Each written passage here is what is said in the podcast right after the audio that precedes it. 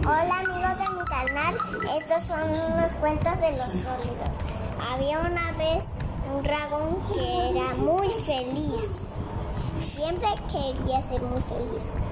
Adentro de su boca hay, hay juego, tiene escamas, una cola muy larga con, como un triángulo. Como se parece su cola a un triángulo. Y lo demás Ahí tiene alas. Tiene juego cuando se pone más bravo. Él solo quería ser feliz. Porque le felicitaron el cumpleaños y está feliz porque le dieron tantas cositas. Porque él quería. Porque él era muy feliz escogiendo juego en todas partes de los castillos y nadie sabía qué pasaría con la más hermosa princesa.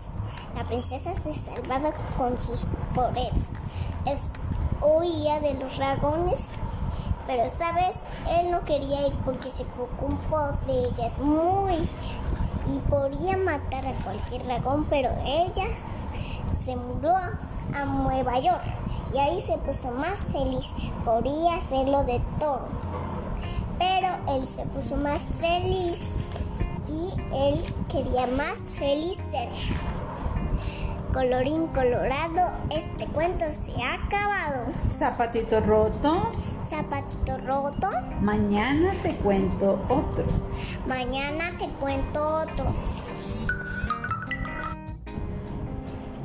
Queridos estudiantes, este cuento fue creado por la estudiante Julieta para ustedes con mucho cariño.